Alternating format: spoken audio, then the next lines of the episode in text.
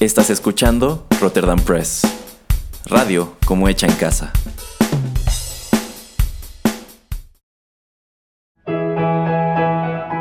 Rotterdam Press presenta Arena Rocky Metal.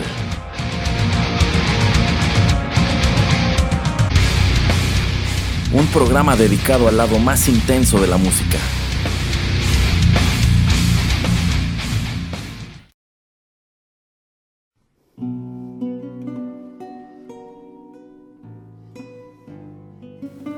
Hola, ¿cómo están? Los saluda Erasmo en los micrófonos de Rotterdam Press y qué bueno que nos acompañan en la emisión 27 de Arena, el lado más intenso de la música. Les recuerdo que pueden ponerse en contacto con nosotros a través de redes sociales, nos encuentran en Facebook y Twitter como Rotterdam Press, o bien si nos escuchan en SoundCloud pueden dejar sus comentarios allí mismo. Bueno, ¿qué escucharemos hoy? Ya se los adelanté en la emisión pasada, el programa de hoy estará dedicado al guitarrista sueco Ingvi Malmsteen, si bien en esta ocasión tendremos otro denominador, ya saben que en este programa nos encantan los denominadores. Escucharemos a Malmsteen, él es un músico con más de 30 años de trayectoria y también un compositor bastante prolífico. Desde 1984 ha arrojado 20 álbumes de estudio, además de que ha participado en un montón de otras cosas, pero en lo personal algo que siempre me ha llamado la atención de su música, además de pues el peculiar estilo que tiene para tocar la guitarra, que es en sumo veloz y con unos pasajes súper virtuosos, es el hecho de que en sus composiciones está muy marcado la influencia de la música clásica o académica o de concierto, sobre todo de dos compositores.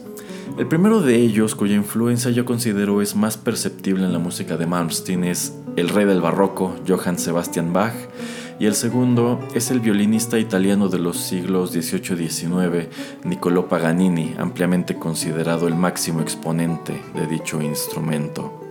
Y verán, aquí un detalle interesante es que cuando Malmsteen era joven, él llegó a proclamarse la reencarnación de Niccolò Paganini, lo cual es una declaración en sumo osada y nos permite ver de qué tamaño es el ego de este individuo. Pero bueno, he allí nuestro denominador. En este programa escucharemos tanto a Paganini como a Malmsteen, así que para calentar motores vayamos con nuestra primera pieza musical y ya regreso.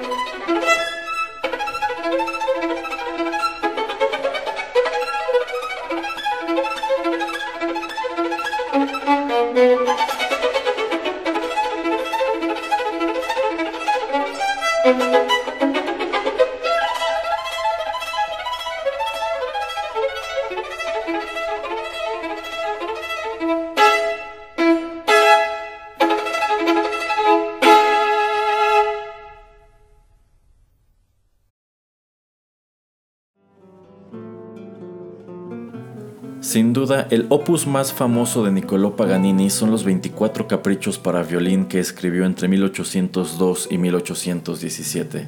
Acabamos de escuchar el primero. Eso fue el capricho número uno en Mi mayor con la marca de tiempo andante. La interpretación corrió a cargo de Salvatore Accardo. Si quieren mi opinión, él es el máximo intérprete de Paganini de todo el siglo XX y esto aparece en un álbum que Deutsche Grammophon publicó en 1990 titulado Paganini Capricci. Este disco es referente. Numerosos violinistas han grabado los caprichos de Paganini, pero yo considero que muy pocos tienen el nivel técnico y la pulcritud que Salvatore Accardo imprime a cada una de estas composiciones. Verán, Accardo no fue un violinista así súper célebre como Menuhin, Perlman, Bengerov, etc., pero Paganini era su especialidad. Grabó prácticamente todo lo que Paganini escribió para violín e insisto, intérpretes de Paganini hay muchos, muy pocos de ellos tocaron los caprichos con la limpieza que tiene Accardo en este álbum. Si a ustedes les interesa conocer la música de Niccolò Paganini, Salvatore Accardo es un muy buen punto de entrada. Pues, ¿qué les puedo decir sobre este compositor? Niccolò Paganini vivió entre 1782 y 1840 y es considerado el más grande virtuoso del violín de su generación, uno de los máximos exponentes de este, un hombre que escribió música muy llamativa, sobre todo para este instrumento. Su obra más célebre, se los dije, son los 24 caprichos. Estos son son 24 pequeñas composiciones para violín solo que la verdad Paganini no las escribió con más intención que lucirse, que demostrar que también podía tocar el violín. Esto figura entre las piezas más exigentes que aprenderá cualquier violinista. Cada una de estas composiciones requiere un nivel bastante avanzado, cada una tiene su truco, tiene su chiste. Escucharlo es imponente, ver cómo alguien lo toca es muchísimo más imponente y bueno, a menudo estas son piezas que figuran en los encores de aquellos violinistas que pueden permitirse tocar este tipo de cosa. Son piezas en sumo llamativas. Cuando hablas de violinistas que están enfocados en el repertorio de los virtuosos, Paganini no puede faltar. Si bien también es un hecho que Paganini escribió muchísima más música para instrumentos como la viola y la guitarra, pero bueno, de eso les puedo platicar un poco más adelante. Basta decir para este bloque que originalmente mi intención era traer a este programa no los caprichos, sino traer música que Paganini escribió para la guitarra, pues en vista de que escucharemos a un guitarrista de metal, pero pues la verdad me puse a pensar y sé que algunos escuchas de este programa no están familiarizados con Paganini, entonces sin duda a ellos les resultará muy atractivo escuchar los caprichos. Y del mismo modo, pues en vista de que nos estamos enfocando a un guitarrista que se caracteriza por su nivel técnico para, la, para, su instrumento, pues ¿por qué no traer de Paganini lo que es llamativo, lo que se escucha más vistoso, deslumbrante, complicado, ¿no? Bueno, pues ahora sí, escuchemos a Malmsteen.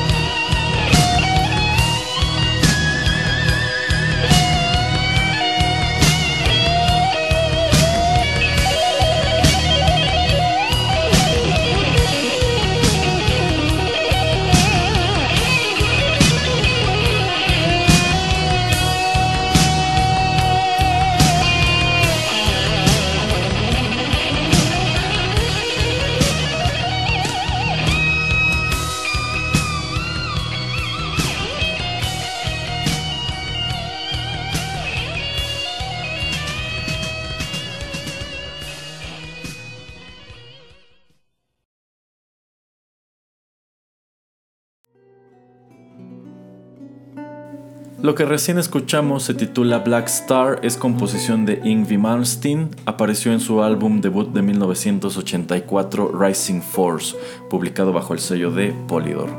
Ahora, algo que olvidé mencionar en el primer bloque es que en lo que respecta a Malmsteen también tenemos otro denominador y es que solamente escucharemos composiciones instrumentales. Él también tiene canciones con vocales, pero les soy franco, no me fascinan. Considero que es un músico que funciona muchísimo mejor en el plano instrumental, así que a eso es lo que nos enfocaremos hoy. Bueno, algunos datos biográficos. Él nació en 1963 en Estocolmo, su verdadero nombre es Lars Johan Ingve Lennerbeck, pero él siendo joven cambia su nombre a Yngwie Malmsteen. Malmsteen es el apellido de su madre. Él comienza a hacer música a la edad de 10 años. También siendo niño es que empieza a familiarizarse con la música, bueno, con el barroco, con Johann Sebastian Bach y con otros compositores de ese periodo. Y también es cuando descubre a Richie Blackmore, el guitarrista original de Deep Purple, y también a Niccolò Paganini, quien es así como su obsesión vitalicia. No están para saberlo, pero en los librillos de sus discos y también también en los créditos de los videos de sus conciertos, cuando viene esta sección de agradecimientos, los dos primeros nombres a quienes él les agradece la inspiración son Niccolò Paganini y Johann Sebastian Bach.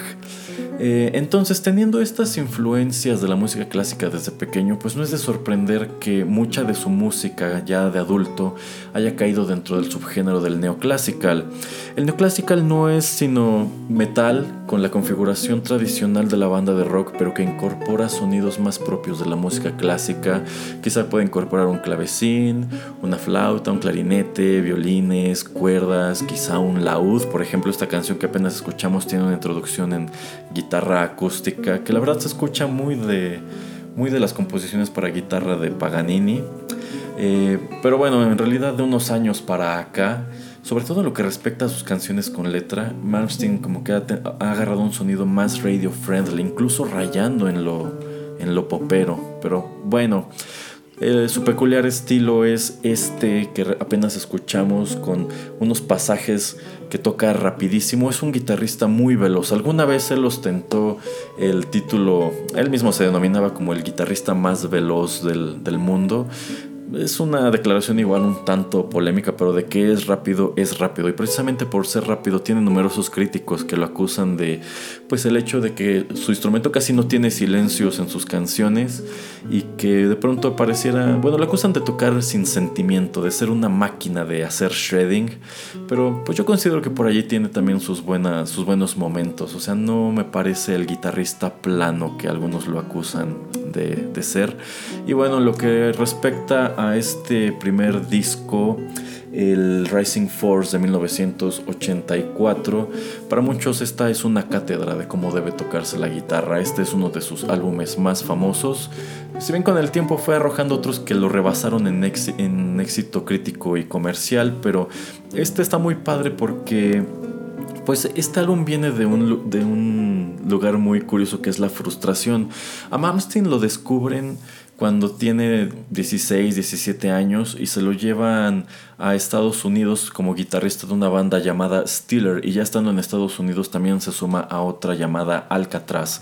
Con estas bandas en realidad dura muy poco tiempo porque él se frustra de que al descubrir que las canciones que ellos tienen en realidad no, no le permiten explotar su potencial, entonces él los deja así como diciéndoles mediocres, y se va a escribir su propio álbum que aparece en 1984 y es precisamente Rising Force. Black Star es la primera canción, entonces digamos que aquí tienes a un Malmsteen joven, un Malmsteen eh, con muchas ganas de sobresalir, digamos un diamante en bruto que tiene muchísimos deseos de demostrarle al mundo lo que puede hacer. Entonces aquí está echándole muchísimas ganas. Es un álbum muy padre, vale muchísimo la pena escucharlo completo. Pero bueno, vayamos con más música de Paganini y después seguimos platicando.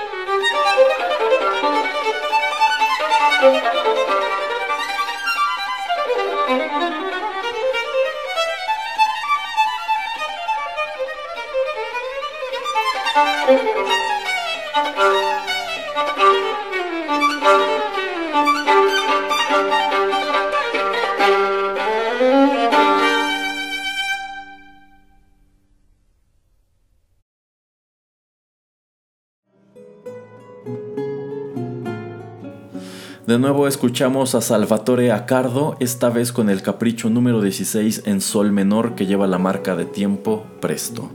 Cabe agregar que todos los caprichos de Paganini tienen marcas de tiempo distintas, aquí no encontrarán la uniformidad que esperarían quizá en una sonata o en una sinfonía. Cada uno de los caprichos funciona como una composición individual, porque a fin de cuentas estas piezas se escribieron en un plazo de más o menos 15 años. Incluso es poco probable que Paganini haya interpretado los 24 de corrido alguna vez en un concierto, cosa que es también muy rara hoy día, porque si estamos diciendo que cada una de estas piezas tiene un nivel de exigencia muy elevado, pues pone a un violinista a tocar los 24 de corrido en un escenario y terminará exhausto si es que termina. Y eso nos lleva a otra faceta muy interesante de la vida de Paganini, que es el espectáculo. Verán, hay fans suyos quienes suelen referirlo como el primer rockstar de la historia y esta es una descripción que sé que le choca a sus biógrafos más conservadores porque la música rock no existía en el siglo XIX, entonces no podía ser una estrella de rock, pero lo cierto es que Paganini como intérprete tenía algunos tratos que hoy asociamos con la música rock. Por ejemplo, ¿saben cómo a los rockeros les gusta vestir de negro? Bueno, pues a Paganini también. Paganini solía vestir con colores oscuros e incluso su aspecto personal era más parecido al de un pirata que al de un músico de aquella época. Eh, digamos que manejaba un look un poco más desaliñado. Los músicos de una sinfónica hoy día pues normalmente salen de traje o incluso de frac. Una banda de rock pues rara vez lo hará. Una banda de rock por lo regular sale de jeans o con pantalones de cuero, camisetas negras con logos de otras bandas, etc. Entonces digamos que él no estaba muy apegado al código de vestimenta de los músicos del tardío 18, temprano 19. Y también saben cómo bandas como Rammstein o Kiss incorporan a sus eh, conciertos cohetes, chispas, lanzallamas, cosas así. Bueno, Paganini no tenía este tipo de cosas. Eh, digo, si los hubiera querido incorporar era algo carísimo, incluso hoy no es, no es nada barato, pero él podía incorporar otras cuestiones. Eh, en primer lugar, él estaba tocando música que ningún violinista de la época tocaba. Estaba presentando algo totalmente nuevo, eh, presentaba unas técnicas súper innovadoras para la época, era un intérprete deslumbrante, era un intérprete único para el tiempo en que él, en que él toca vivir. Eh, y aunado a esto, él decide incorporar algunos trucos eh, cuando está en el escenario. Por ejemplo, él solía limar una de las cuerdas de su violín para que ésta se reventara cuando estaba tocando, pero en lugar de interrumpir la interpretación para reemplazarla, él seguía tocando, lo cual por supuesto era en sumo vistoso y claro, él seguro practicaba a la perfección sus escalas, conocía muy bien su instrumento, entonces pues sí podía prescindir de una cuerda y terminar de tocar sin ella. Eh, y bueno, todo este, todo este showmanship, toda esta imagen también dio pie a la creencia o al rumor de que él había realizado una suerte de pacto diabólico que había vendido su alma a cambio de dicho talento y no sabemos si él mismo eh, promovía esta creencia o lo que sabemos es que jamás lo desmintió porque pues a fin de cuentas era publicidad y es muy curioso cómo en el legendario popular siempre se asocia a los violinistas o al violín per se con cosas demoníacas o sea tienes a Paganini el violinista del diablo y tienes la trilla del Diablo de Tartini, que también está padrísima. Y también está esta otra canción que ya es mucho más reciente, es más folk de The Devil Went Down Georgia, en donde el diablo va a Georgia y tiene un duelo de violín con un músico callejero. Está muy padre esa rola. Hablando del violinista del diablo, hay una biopic de Paganini que no les recomiendo para nada, para nada es con David Garrett. Eh, no, la verdad no vale la pena que la, que la vean. Si tienen curiosidad, pues asomen, pero la verdad no está nada padre. E incluso a mí David Garrett no me parece un buen intérprete de Paganini en absoluto. Pero bueno, vayamos con más rock.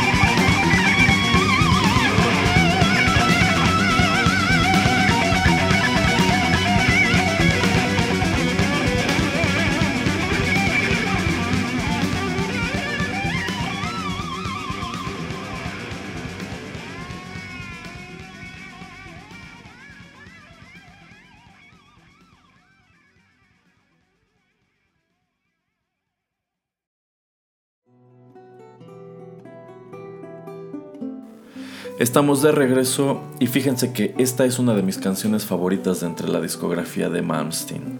Se titula Leviathan y apareció en el álbum de 1992 Fire and Ice publicado por Elektra. Ahora, sucede que hay dos versiones de esta misma canción, de hecho la grabación original es de unos años antes y los debates sobre cuál de las dos es mejor son auténticos pozos sin fondo. Literalmente es como ahogarte en un vaso de agua. Pero si quieren mi opinión, la que funciona mejor es la que acabo de presentarles, la segunda. La primera es más rápida, está mucho más atascada y yo considero que el trabajo de estudio no fue óptimo. Entonces, si me preguntan a mí, me quedo mil veces con esta, con la segunda versión. Pero bueno, aquí ya nos alejamos considerablemente del estilo neoclassical que Malmsteen trabajaba al principio. Durante un buen periodo de su carrera se inclinó más por un heavy metal que podríamos adjetivar como genérico. Lo cierto es que en muchos de sus discos es fácil encontrar canciones que se escuchan justamente así genéricas. Y por esto no quiero decir que sean canciones chafas o que sean malas composiciones, es solo que si las comparamos con lo que él escribió dentro del terreno de neoclásica al principio y también en años recientes que se ha vuelto a inclinar por ello, pues no son tan memorables. Pero lo que respecta a Leviathan a mí me parece un espécimen excelente. Hablar de Yngwie Malmsteen también es hablar de un gran virtuoso de la guitarra, quien a menudo figura en listas de top 10, top 50, top 100 guitarristas de todos los tiempos, con nombres como Steve Vai, Eric Johnson, Joe Satriani, quizá John Petrucci, pero yo siento que él es otra liga por sí solo. Entonces, eh, incluso si me preguntan, yo considero que una de las mejores configuraciones que tuvo G3 fue precisamente cuando estaban Satriani, Vai y Malmsteen. Existen grabaciones de de esos conciertos valen muchísimo la pena. Pero fíjense que también me he percatado a través del tiempo que por algún motivo Malmsteen no es tan famoso como otros de estos guitarristas que acabo de mencionar. Digo, a, fin de cuentas es un intérprete a quien económicamente le va bien. Él vive en Miami, uno de sus hobbies es coleccionar coches, entre ellos Ferraris, Jaguares y cosas así. Entonces, de que vende discos, vende discos, de que vende boletos para conciertos, también los vende. Pero yo considero que muchas críticas que pesan sobre él, sobre todo estas que, los, que lo acusan de ser un guitarrista plano, que no tiene alma ni feeling y bla bla bla, pues van orientadas al hecho de que su estatura no es tan equiparable a la de Satriani o la de Vai. ¿Y a qué se debe esto? Pues yo considero que sobre todo al hecho de que Malmsteen no es un guitarrista nada versátil. O sea, si hablamos de Satriani y de Vai, ellos tocan padrísimo en el género que los pongas. O sea, ellos en realidad ni siquiera son guitarristas de metal, son guitarristas de rock pop, por así decirlo, experimental, industrial, vamos, le han entrado muchísimas cosas, pero Malmsteen, Malmsteen siempre se ha escuchado como lo, que como lo que estoy poniendo aquí en el programa. Siento que como músico quizá es algo que le hace falta, pero que de cierto modo imagino no desea hacer y no tiene necesidad de hacer tampoco, pero bueno, vamos con nuestra última pieza de Paganini.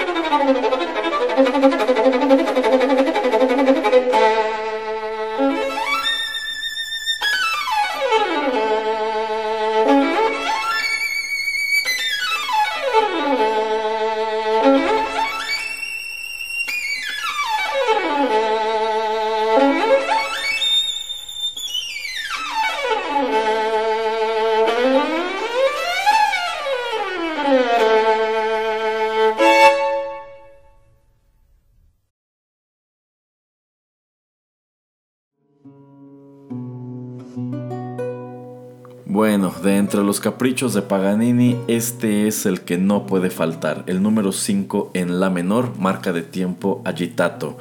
De nuevo interpreta Salvatore Accardo.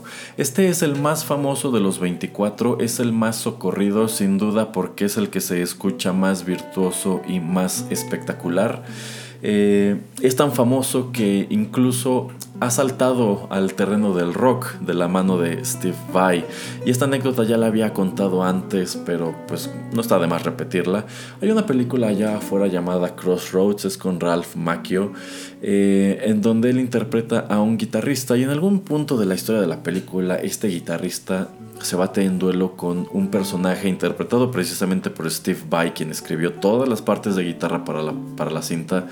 Y el personaje de Vai es referido como el guitarrista del diablo, en clara alusión a adivinen qué violinista del diablo.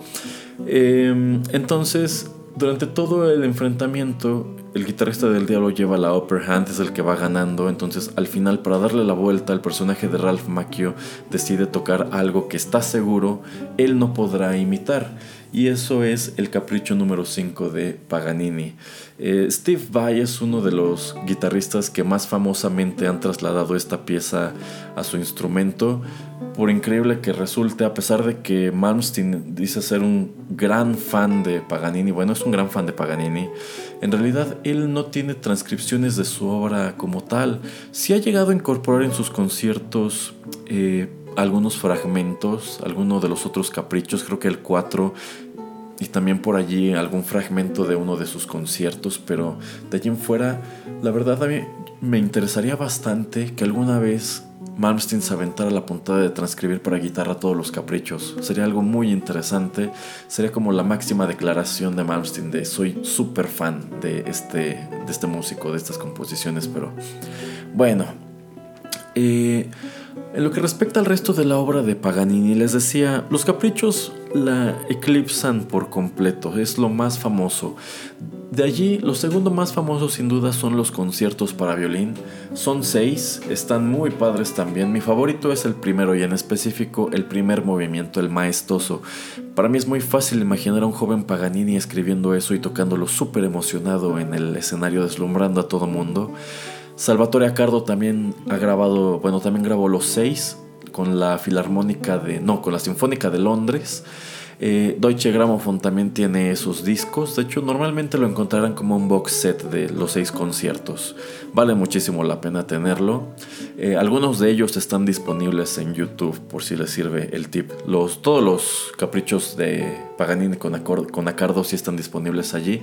Y de menos, el primer concierto y el sexto también se encuentran en YouTube. Eh, de las composiciones para viola, les soy franco, no conozco gran cosa. Sí he escuchado por allí algo, pero así que digan, lo tengo grabadísimo, no. Lo que sí he escuchado es la música para guitarra. Están las sonatas para violín y para guitarra. La 6 está muy padre. Están las sonatas para guitarra sola. Eh, pueden encontrar también esas grabaciones en YouTube. Por allá hay un disco que reúne varias que dura aproximadamente una hora 20. Eh, ¿Por qué no son tan famosas sus obras para guitarra y para viola? Pues la verdad porque no son tan espectaculares. O sea, los caprichos fueron diseñados para eso, para llamar la atención. Pero yo siento que sus sonatas para guitarra, por ejemplo, fueron escritas con el placer en mente, con el hecho de escribir música nada más, no tanto hacer espectáculo o hacer circo. Entonces, si, si pones a elegir al público entre los caprichos y las sonatas para guitarra, pues lo más probable es que 9 de 10 personas escojan los caprichos. Yo siento que el grueso de la obra de Paganini ya es para el fan especializado o el auténtico curioso. La gran mayoría de las personas solamente llegan a los caprichos o a alguno de los conciertos y nada más, pero en general él fue un compositor que valía muchísimo, muchísimo la pena. Ok, eh, pues ya podremos hablar más de Paganini o escuchar más cosas de Paganini en otro programa. Por ahora vayamos con la última pieza de Ingvi Malmsteen.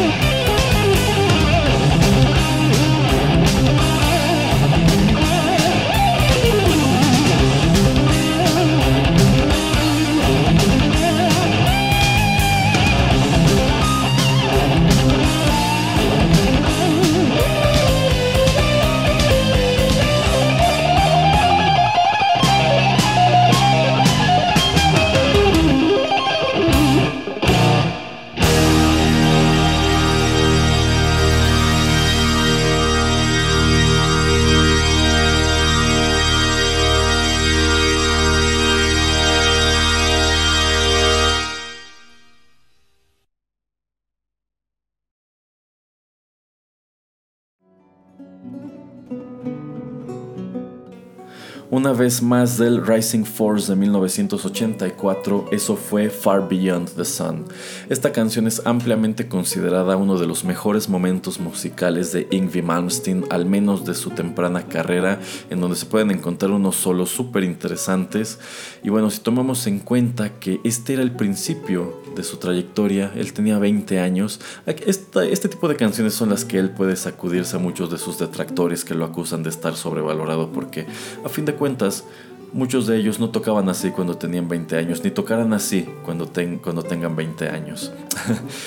Hay una anécdota bien interesante de Malmsteen que tiene que ver con el hecho de que hace algunos años, no tengo exactamente el dato de en qué año fue, eh, estuvo muerto un rato.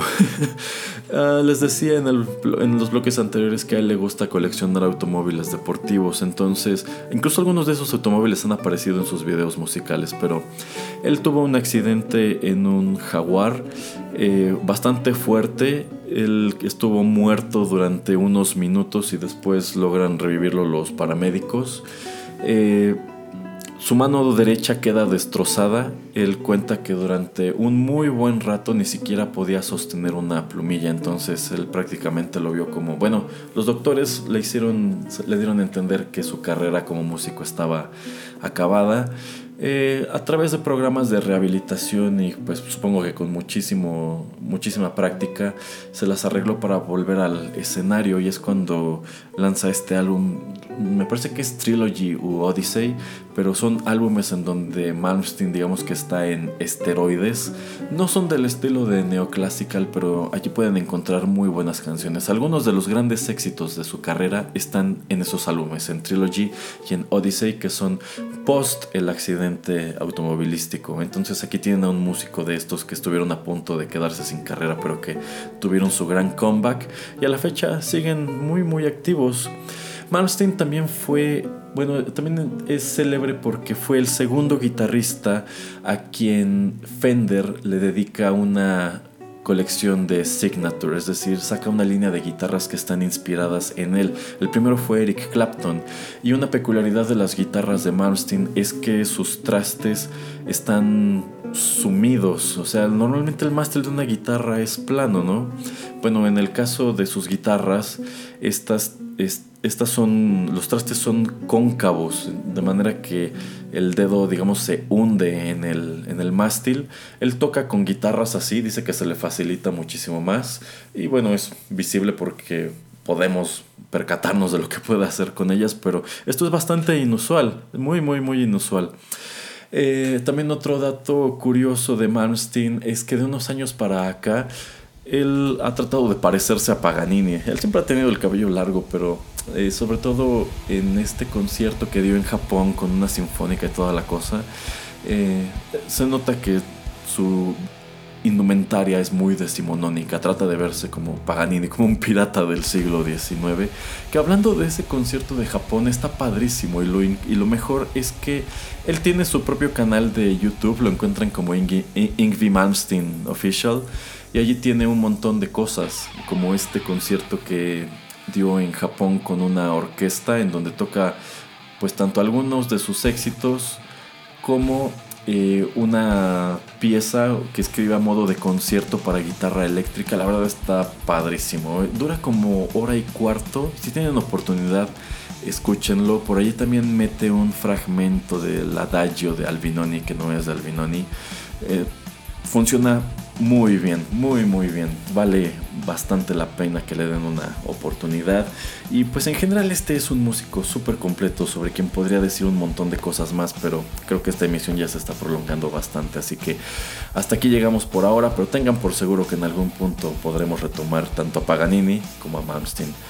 Bien, pues esa fue la emisión 27 de Arena. Muchísimas gracias por escucharla. Espero haya sido de su agrado.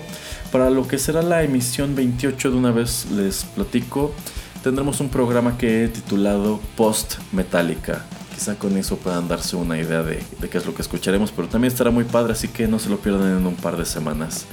Ok, por mi parte es todo, muchísimas gracias por la sintonía, yo soy Erasmo y los espero muy pronto aquí en Rotterdam Press.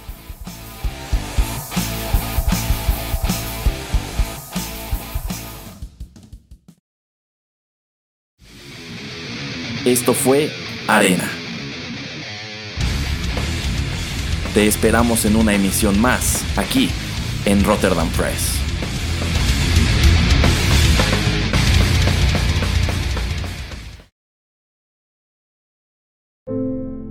Estás escuchando Rotterdam Press.